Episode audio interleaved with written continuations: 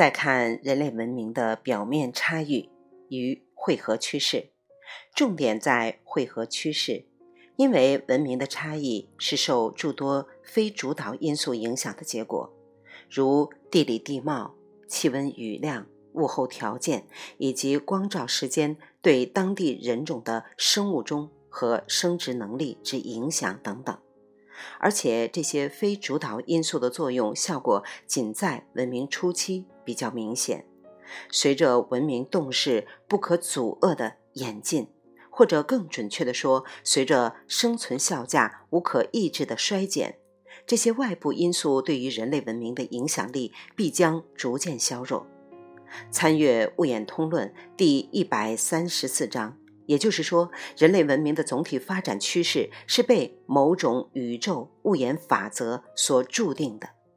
一般短视剧的人文历史现象描述，只能起到遮蔽主因和蒙蔽智慧的作用。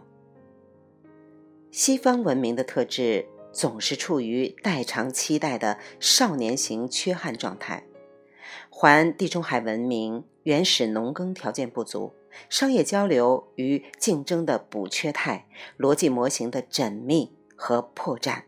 封建社会的分权态，自由民主的分化态等，处处表达着快速代偿的诗文格局，但却演进成近代真正意义上的世界史和现代化潮流的引导力量。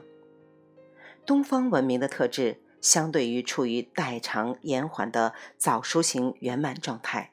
东亚封闭地形、黄土农耕与高密人口所致的人际关系紧张与设计关怀，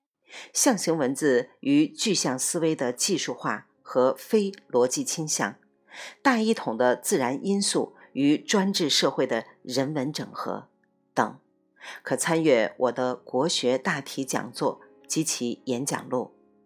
但假设没有西方入侵，东方文明就一定不会导向目前的危机吗？我看它大概会稍迟若许年，不过最终表现可能更恶劣。全球化趋势早已呈现，目前只是恶化发展而已。全球化动势早在人类问世以前就萌动不止，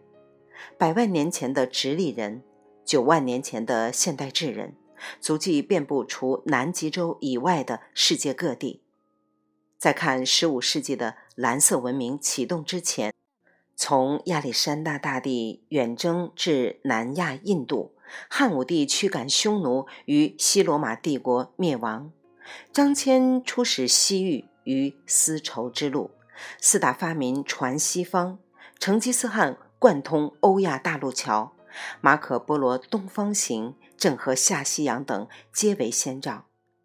近现代的全球化运动，至多不过是把最病态的文明形态和最严峻的生存危机，以最快捷的方式传染给全人类而已。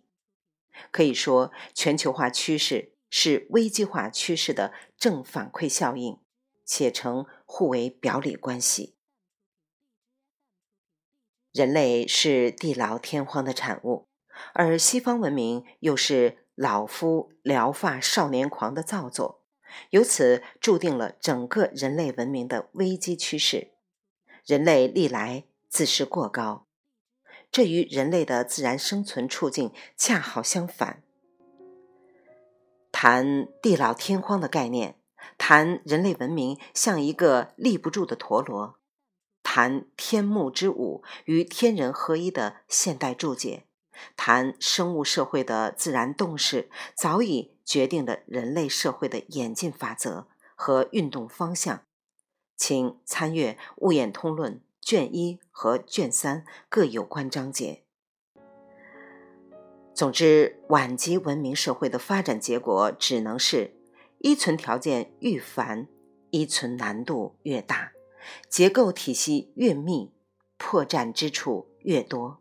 而十分不幸的是，此刻的智性物种其生物生存度已趋近于零，它们必须时刻依赖社会结构的有序运转才能苟存。可偏偏此一结构体系也已走到了自然代偿演运的尽头，以及社会结构的脆弱程度也已发展到一触即溃的地步。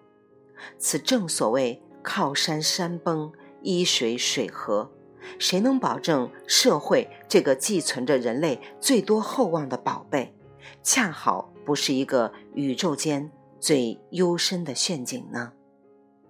未完待续，来自清婴儿语子清分享，欢迎订阅收听。